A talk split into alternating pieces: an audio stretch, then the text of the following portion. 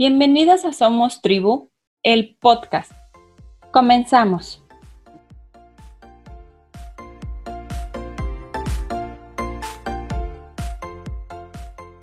Hola, hola. Hoy nos acompaña Beatriz Ars, fundadora del proyecto beatrizars.com. Es especialista en el trabajo de las emociones, en hacer intervenciones para sanar heridas del pasado y desbloquear emociones limitantes empodera a las mamás y a las niñas a través de la perspectiva de género y la diversidad sexual. Hoy Beatriz nos hablará del vínculo materno-filial y el empoderamiento de la mujer. Bienvenida Beatriz. Hola, ¿qué tal? Muy bien. Mucho gusto que nos estés acompañando aquí. Igualmente, muchísimas gracias por, invitarme. gracias a ti. Platícanos un poquito, Beatriz, sobre lo que es el vínculo materno-filial. A ver, el vínculo mm, em, materno-filial es un vínculo que desde que, desde que estamos embarazadas eh, ya lo tenemos, ya lo sentimos, sentimos al bebé y ese vínculo ya se crea, ¿no? Incluso la mamá adoptiva, la primera vez que ve a su bebé, a su niño, a su niña, crea un vínculo em, Em, instantáneo, es, un instinto que tenemos como, mamás eh, y es algo, em, bueno, de, natural. Incluso el bebé, por, supervivencia, también crea este vínculo, o sea, es recíproco, porque el bebé, un bebé sin amor, muere. ¿Por qué? Porque si no le das un amor a un bebé, ese bebé no tiene alimento, no tiene un hogar donde vivir eh, no tiene cómo sobrevivir, ¿no? Entonces, este vínculo que siente a la madre también es instintivo y es de supervivencia. ¿Qué pasa? Que a medida que vamos creciendo, cuando ese, ese niño o esa niña ve que su, su supervivencia está asegurada, es decir, tiene un hogar, tiene una alimentación, tiene un sitio donde descansar, tiene una educación. Cuando todo esto está cubierto, entonces es cuando se pregunta eh, quién soy yo, qué me gusta, qué no me gusta, estoy de acuerdo con mamá o esto me parece justo o es injusto. Es cuando ya empiezan a plantearse eh, cosas de la personalidad, ¿no? Y cómo empieza a construirse su personalidad.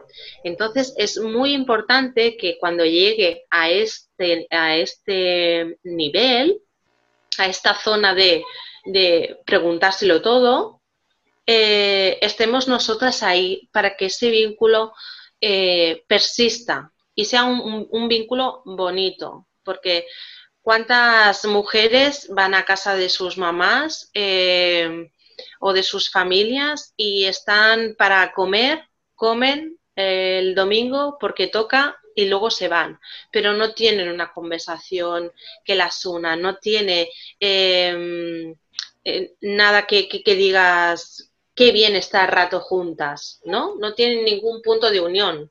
Entonces, el vínculo muchas veces no se rompe, pero no es un vínculo único. Entonces es muy importante que desde la infancia se empiece a crear estos vínculos únicos para que perduren el tiempo. ¿Cómo podemos crear estos vínculos? Mira, mm, una de las maneras eh, para crear este vínculo es quitarse un poco el rol de madre. Es decir, eh, nosotras como madres instintivamente siempre queremos proteger es una intención positiva, eh, es nuestro bebé, ¿cómo no, vamos a protegerlos? ¿no? Pero cuando tú estás desde la visión de la protección, no estás en la escucha activa, no estás escuchando las necesidades que tiene tu hija o tu hijo, no estás escuchando eh, sus opiniones, no estás escuchando qué quiere ella, y a lo mejor para ti un camino que es, eh, te parece correcto porque es el que le va a proteger y tú dices, es por aquí donde tienes que ir porque si no te va a hacer daño, eh, quizá no es el camino que decide ella elegir. Entonces, si nosotros no nos quitamos este rol de maternidad, este rol de, de protección, no le dejamos experimentar. Y la vida es experimentar. Y puede que tú tengas razón y puede que si elige el camino que ella quiere, puede que al final algo no salga bien. Pero es un proceso de la vida, no puedes protegerlo de todo todo el tiempo, es imposible. Entonces ella tiene que experimentarlo, aunque tú, por tu edad, ya sepas que ese camino, pues quizá lo más seguro es que no acabe bien, ¿no? Pero tienes que dejarle experimentar, porque además cada persona tiene sus herramientas y a lo mejor para ti ese camino no saldría bien, pero quizá ella tiene unas herramientas que sí le sale bien, no lo sabemos. es muy importante para crear este vínculo es quitarnos de protección, eh, quitarnos de hablar, que muchas veces hablamos mucho, mucho, mucho, y ponernos en situación de escuchar. Yo escucho todo lo que ella me quiere decir. A ver sus necesidades, a ver qué es lo que piensa. Esta es una de las maneras mm, para hacerlo, pero no es la única. Hay, hay muchísimas más. Como estar, pasar rato corriente porque realmente quieres pasar un rato bonito con tu hija. Y a lo mejor pasar un rato bonito con tu hija significa hablar de algo que a lo mejor a ti en principio no te gusta. Es decir, eh, a mi hija le gusta un videojuego. A mí ese videojuego, pues la verdad, mm, pues no me gusta, porque a mí no me gusta jugar a videojuegos. Pero yo me paso mucho rato hablando de ese videojuego, le pregunto, y si, ay, si pasas este nivel, ¿qué pasa? Ay, te dan esto, qué guay, ¿no? ¿Y qué puedes conseguir? ¿Y qué tienes que hacer? ¿Y este personaje y este otro? Y, estamos mucho rato hablando de, algo que a mí realmente no me interesa. Pero a ella sí le interesa. Para ella sí es importante. Y si yo no paso tiempo con ella haciendo algo que es importante para ella, no, no podemos crear ese vínculo.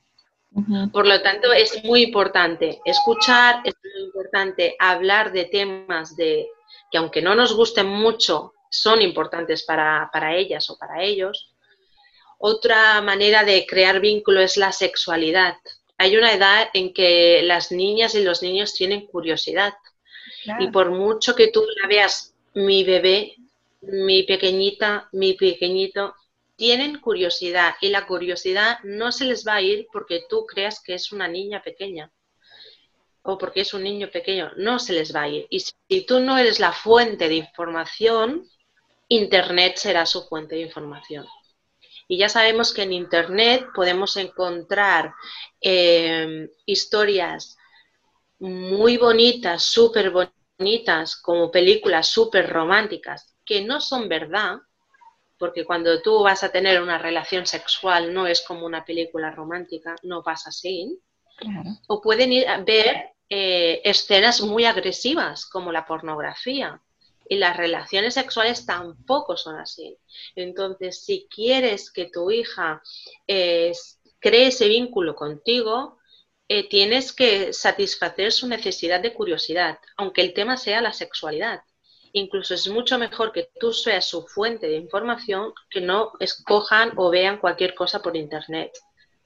Y yo esto lo hice, yo vi que mi hija tenía curiosidad y, le dije, prefiero que me preguntes a mí que no vayas a internet y busques cualquier cosa en YouTube, porque es que no sé lo que te vas a encontrar. Pues eh, estuvimos dos horas hablando de sexualidad imagínate la curiosidad y la de preguntas que tenía. Si yo no le llego a ofrecer esto, esa curiosidad eh, no se lo hubiera ido. Y a ver qué encuentra por internet. Entonces, eh, y ella muchas veces me comenta, mamá, mis compañeras de escuela tienen muchísima curiosidad, pero sus mamás les dicen que son demasiado pequeñas. Y yo le pregunto, ¿es qué hacen? Dice, pues a escondidas miran YouTube. Que mm, solo tienes que preguntar a la fuente, solo le preguntas a tu hija o tu hijo o por la, por la escuela, ¿qué hacen sus compañeras y compañeros? Y ya lo sabes, es que es, así. Si, no eres su fuente de información, buscarán otra fuente, la buscarán, porque no van a decir, ah, vale, mi mamá dice que soy demasiado pequeña, pues sabes qué, me olvido del tema. No, imposible. Y en cuanto más digas no, más ganas tienen. ¿Por qué? Porque eso es así. ¿Por qué soy demasiado pequeña? ¿Qué será? Y, ¿No? Entonces, es importante hablar de sexualidad muchísimo, hablarlo con un, con un lenguaje correcto, ¿no? Pero hablar eh, y explicar eh, todo tal cual es. Y además a explicarlo de tal manera, porque muchas veces cuando hablamos de sexualidad con los niños le explicamos que o se pueden morir porque van a coger una enfermedad y entonces de, transmisión sexual y, bueno, y será horrible, o te vas a quedar embarazada súper joven, ¿no? Entonces es como, madre mía, ¿esto es el sexo? El sexo em, es, es amor. El, sexo es, es, pasión, es, es bonito. ¿eh? O sea, el sexo es lo que yo hago con mi marido. Entonces, eh, no le voy a explicar a mi hija que, uh, súper malo, el coco te va a venir y te va a comer. No, hay que explicar lo que es la sexualidad natural como algo pasional, como algo bonito, como algo de experimentar, sabiendo que hay unos riesgos, pero no diciendo solo los riesgos, porque es que a veces cuando se enfrentan a su primera relación sexual están súper asustadas y asustados de qué va a pasar, ¿no? Eh, Mm, como, no sé, me va a doler y si no me protejo bien y si cojo una enfermedad y si me quedo embarazada y si no, ¿no? ¿Y cómo vas a tener una relación sexual con todos estos pensamientos en la cabeza? Es que es imposible de que te lo vayas a pasar bien. Entonces, si hacemos una, encuesta de todas las mujeres que se, se lo han pasado bien en su primera relación sexual, bueno, estoy segurísima que un alto porcentaje te va a decir que no, que no se lo pasó bien. Mm. ¿Por qué? Porque no ha habido una educación sexual. Siempre se nos ha dicho que, bueno, que las mujeres estamos para complacer, ¿no?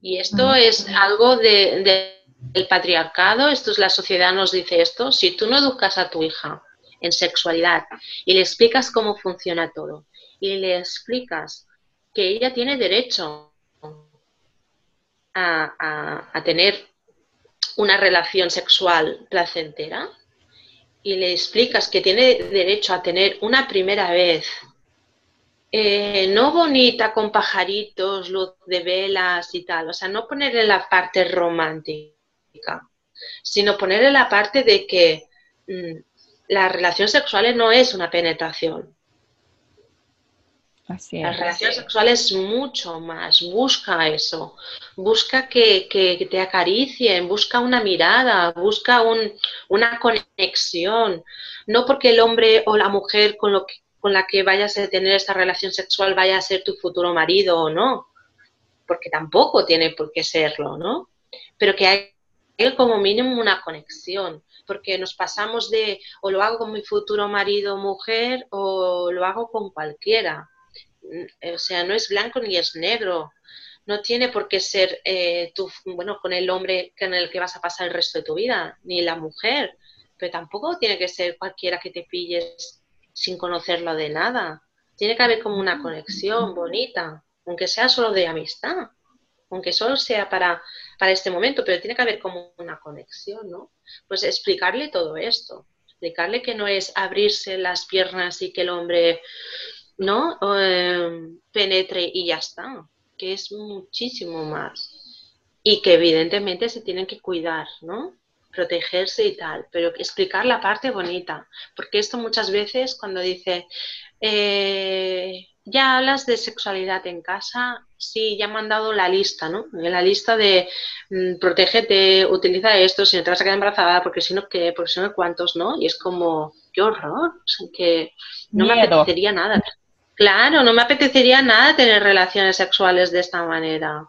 Entonces, hablar de sexualidad desde un punto natural, desde un punto de buscar tu placer, desde, un, desde las caricias, la complicidad, el, amor. Si tú le hablas así de la sexualidad, eh, habrá unión entre madre e hija, seguro, o entre madre e hijo. Seguro, porque, bueno, yo lo he experimentado eh, en mis propias carnes, ¿no? Que después de hablar dos horas con mi hija de sexualidad, tenía ocho años, por cierto, cuando pasó esto. Después de hablar dos horas de, sexualidad, ella me miró de una manera como diciendo, wow, o sea, puedo hablar de cualquier cosa con mi madre, incluso aquello que es tabú, ¿no? Claro, rompiste ese esquema. Claro, y eso es una confianza que se, que se une, que es, bueno, es brutal. De hecho, el vínculo es tal que muchas veces, mamá, podemos tener nuestro momento mamá-hija, porque ella incluso le gusta, le apetece estar. No es que yo, ¿no? La, o la mamá vaya detrás de la niña buscando ese vínculo, ¿no? ¿No? Como siempre es como que la mamá siempre quiere, la niña como que no quiere saber nada del tema, ¿no? No quiere saber nada de su madre, ¿no? Ya no es su heroína, ¿no? Ya es una cualquiera, ya no lo sabe todo, ¿no? Y, y como que la hija siempre se distancia y la madre siempre va como detrás. Pues no, si se trabaja es algo de ambos lados. Tu hija te buscará. Te buscará porque se siente bien hablando contigo se siente comprendida, se siente escuchada. Y esto no significa darle la razón siempre. Esto significa que cuando tú no estés de acuerdo con ella, de manera asertiva, de manera correcta, le dices, entiendo tu punto de vista, entiendo que tú sientas así, pero mamá no lo comparte. Mamá piensa esto otro. Claro. Pero sabiendo mi opinión, sabiendo lo que yo opino, tú eres libre de tomar tu decisión. Sí. Y, es así. Respetando su individualidad, ¿no? Exacto. una vez me, escucha, me, preguntó mi hija, eh, me gusta este chico, me dijo, ¿qué te parece? y tal. Y yo le dije, ¿eres tú la que va a estar con este chico?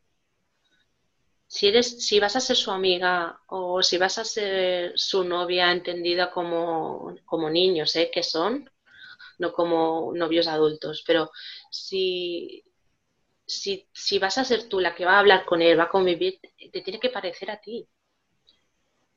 Yo te puedo dar mi opinión como, como mamá o como, como alguien externo que vea a ese chico, pero yo primero no lo conozco para poder decir si bien o si no. Y segundo, eres tú la que va a pasar tiempo con él, no voy a ser yo. Entonces, bueno, es tu decisión y tú tienes que valorarlo todo. Ya, mamá, pero yo quiero saber tu opinión. Vale, pues mi opinión desde fuera, desde que es un chico con el que yo no he hablado nunca y no lo conozco, su actitud me parece tal cosa. ¿No? Pero ese tal cosa es desde un punto de vista como una persona adulta y como una persona que no ha hablado nunca con este chico, porque es que muchas veces incluso eh, tendemos a juzgar a las personas sin conocerlas. Ah, ¿no?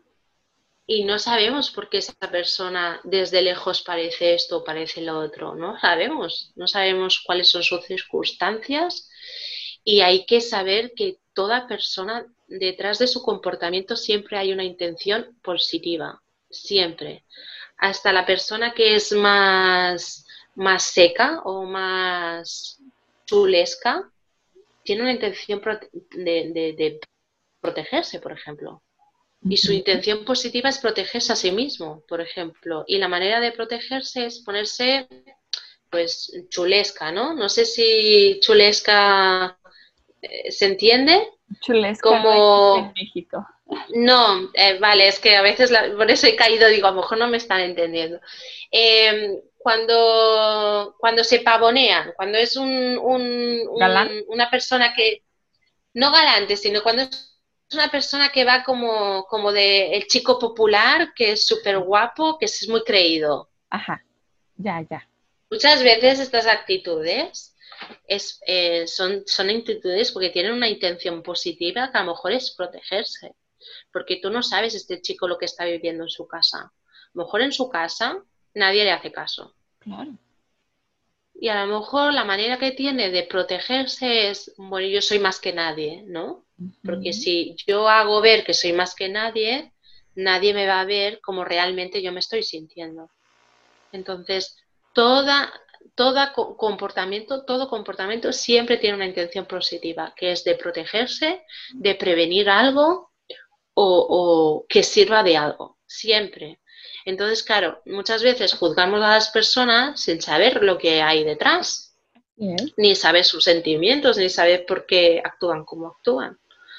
Por lo tanto, bueno, hay que tener un poquito de cuidado también a la hora de, opinar sobre las amigas, amigos eh, de nuestros hijos.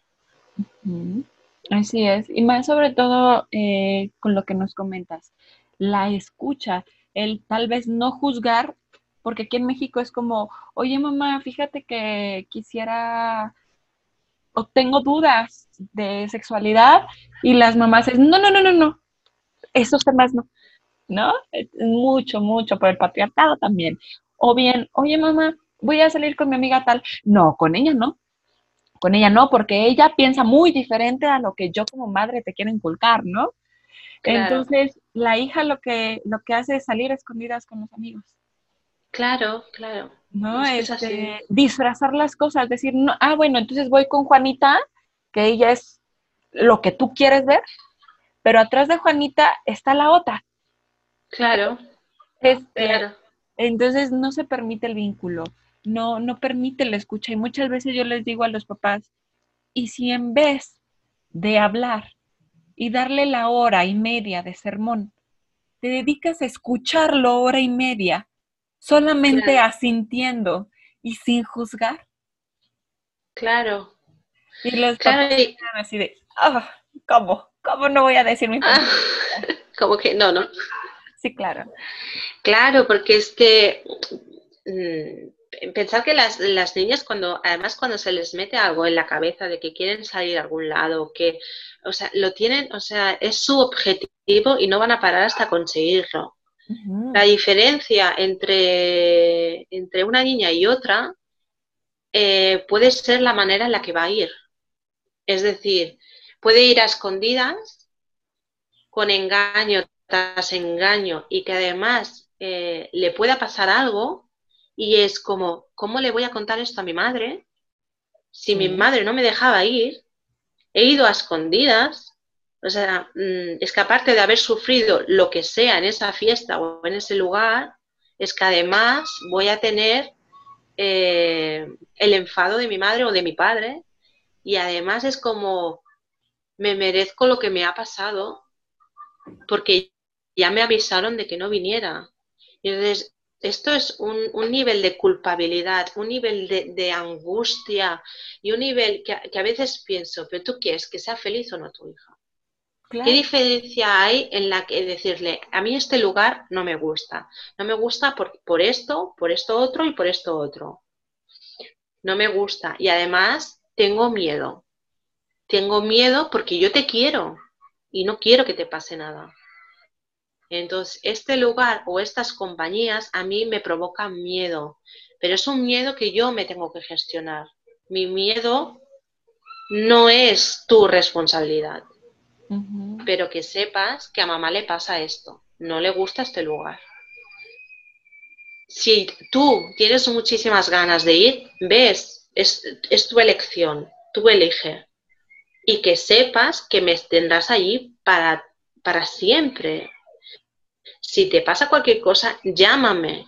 Yo te quiero. Yo estaré ahí siempre. Pase lo que pasa, hagas lo que hagas. La diferencia es abismal. Y esa niña que va con miedo porque va a escondidas, con engaños y luego le pasa cualquier cosa o, tal, es que incluso muchas veces pasan cosas porque como van engaño tras engaño, es como se hace una pelota que luego ya no se sabe ni ir. Pero si ella va con la tranquilidad de que, bueno, mi madre opina esto, y como opina esto, ya me lo replanteo, porque ojo, si mi madre piensa esto, no lo mismo de decir, no vayas a este lugar porque este lugar solo van personas horribles y te va a pasar algo y tal. Porque es como, pero es que yo quiero ir, ¿no? O sea, la respuesta de tu hija va a ser a la defensiva, pero es que yo quiero ir, ¿no? Pero si tú le dices, si tú quieres ir a este lugar, caño, ves, es tu elección. a mi mamá siente un poco de miedo porque este, en este sitio yo sé que han pasado ciertas cosas, ¿no? Han puesto, yo qué sé, eh, drogas en las bebidas o yo sé que va gente que, bueno, quizá no parece que sean personas muy adecuadas.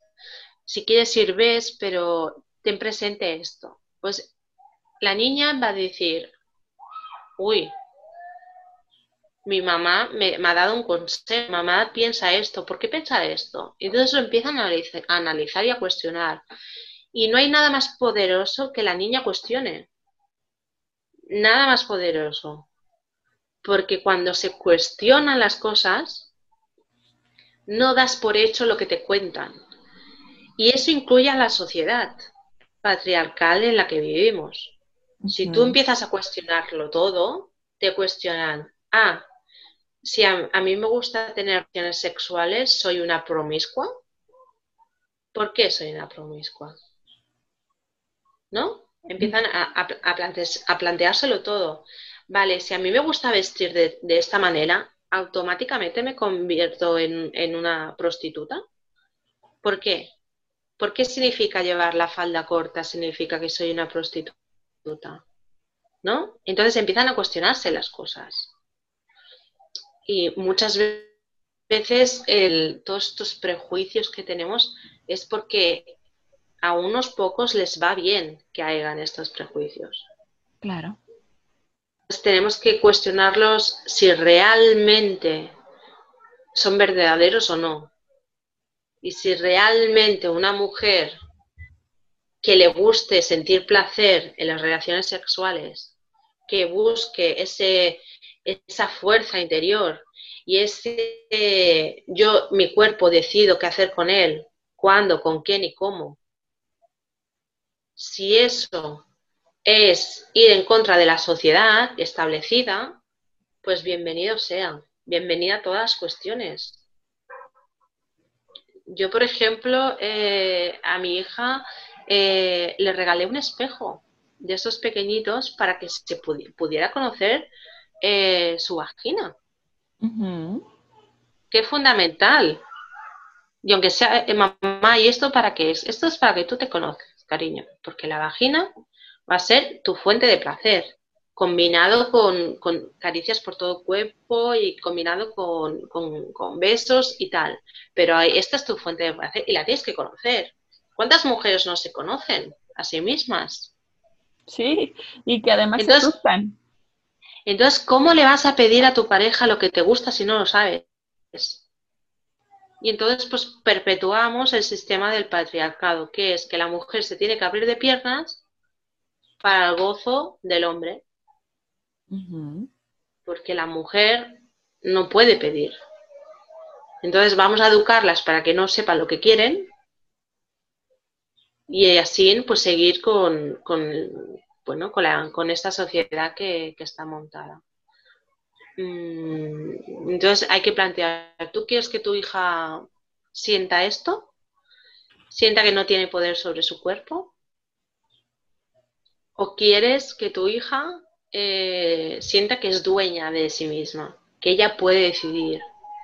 A nivel eh, todo, no solo de sexualidad, sino sexualidad, sobre amistades, sobre estudios, sobre trabajos, sobre todo lo que le apasione. Que sea una, niña eh, que diga, este es mi camino y voy a por él. Y da igual lo que diga la sociedad, da igual que digan que yo no puedo ser esto. Yo quiero serlo y lo soy. ¿no? Eso es muy importante, el autoconocimiento. Y no hay nada que empodere más que una niña que ver a su madre empoderada. Eso es, eso es brutal, desde el ejemplo. Es decir, cuando, cuando tu hija dice, mamá, no conocía esta parte de ti, eso es brutal. Eso es brutal porque le despiertas como una admiración y, y, hay que jugar a veces un poquito con esto, ¿no? Con la admiración que te tiene tu hija, para darle un reflejo positivo. Si tú eres una mujer que no, no estás nada empoderada, no cuestionas nada, eh, ni siquiera sientes placer, eh, y, has, has, tenido miles de sueños, pero no has alcanzado ninguno porque no has luchado por ellos, tu hija va a aprender eso. Va a aprender que da igual tener sueños porque no los vas a conseguir, da igual eh, lo que tú quieras porque lo importante no eres tú. Eh, somos el ejemplo. Entonces no hay nada que empodere más que ver a tu madre empoderada. Eso es brutal. Eso es brutal. Muchas gracias, Beatriz. Me gustaría que las personas que nos escuchan te conozcan ahora desde una perspectiva más personal. Y me gustaría hacerte tres preguntas. Sí. La primera, defíneme para ti qué es o cómo vives la maternidad en una palabra. Libertad. Para mí la maternidad es libertad. Libertad para, equivocarte, libertad para poder cambiar lo que veas que no, que no, que no te convence, eh, libertad para, para, perdonarte, eso es súper importante, no vivir con la culpabilidad de esto no lo he hecho bien o esto no me ha salido o no soy una buena madre o todas estas culpas que nos vienen a, a, las, mamás. Sí, a mí la libertad, a mí la maternidad es libertad, es libertad para poder em, vivirla como quiero, sin culpas, permitiéndome equivocarme y permitiendo poder cambiar de opinión o cambiar de forma de, de vivir la maternidad eh, sin prejuicios. O sea, a mí la maternidad es libertad. Qué bello, sobre todo porque hay muchas mamás que en efecto cargamos con la culpa y no con el gozo de la libertad de elegir lo que queremos como madres, ¿no? Y para nuestros hijos. Exacto. Vivirla desde, em, pues si quiero dar el pecho perfecto y dar el pecho donde yo quiera, tener esta libertad, no tener que estar tapándome de algo tan bello. Y si elijo no dar pecho, también está bien. Mm, que a veces cuando hay alguien que dices, es que no quiero, no, no quiero, pero le voy a dar porque tengo una presión social sobre qué es lo mejor para el bebé y en efecto puede ser lo mejor para el bebé. Eh, de hecho, yo he dado el pecho a, mi hija y a mi hijo, a los dos. Em, pero está bien no tener que seguir los pasos de que te dicta la sociedad para cualquier cosa. Si tú eliges no dar pecho, está bien. Y si eliges dar pecho, está bien también. Y hacerlo en el lugar que a ti te dé la gana, no tener que taparse como, ¿no? Que a veces ves un pecho y ya es como un objeto sexual, pero por Dios, si es el alimento de mi bebé. Claro. De hecho, eh, eh, se hicieron, eh, los pechos se hicieron para eso, no se hicieron para el disfrute y el goce de, de los hombres.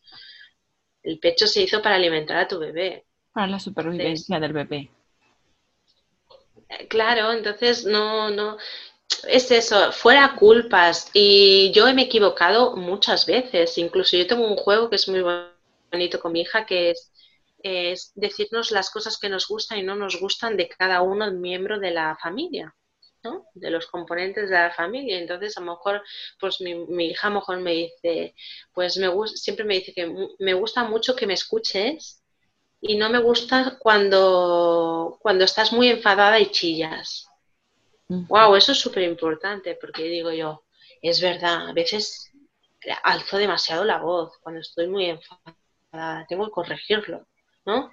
Y, y, ella me hace de espejo, entonces ella me lo dice y yo, vale, yo lo voy a corregir, porque ¿cómo le vas a pedir a tu hija que te escuche, que te obedezca y que, te, y que haga lo que tú quieres cuando tú no estás respetando sus necesidades y las cosas que a ella le gustaría, ¿no? Entonces es muy bueno este juego porque nos decimos cosas positivas y también cosas negativas.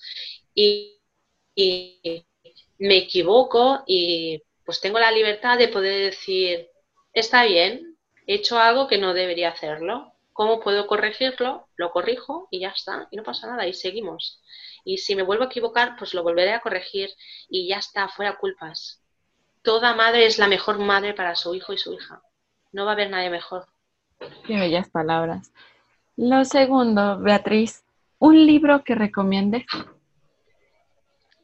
A mí me gustan mucho las novelas de fantasía y porque seguro que todo el mundo está esperando libros de maternidad o de algo emocional, ¿no? Pues no, pues no, porque a mí me gusta mucho la fantasía. Y hay una escritora que me encanta, que es Lena Valenti. No sé si la conocéis. No. Pero Lena Valenti, bueno, me, gustan prácticamente todos sus libros. Pero hay uno que es, es Panteras, se llama Panteras, que me encanta que, es de, unas mujeres del siglo XIX que se rebelan, era cuando empezaban a rebelarse en contra del patriarcado. Y es súper bonito. Lo vamos a buscar. Yo espero que esté aquí en México y si no, ya te diré. A ver si por paquetería lo hacemos llegar. Y la última frase o mantra que te acompañe o te caracterice como persona.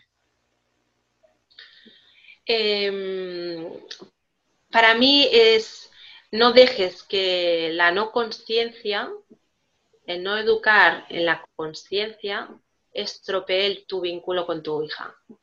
Es decir, estar presente, estar consciente de, no, que no pase los días o los años ¿no? y, no tengas momentos de, conciencia realmente de calidad eh, con tu hija. Entonces yo esto lo tengo muy presente, educar desde la conciencia de lo que estoy haciendo, con qué objetivo y para qué.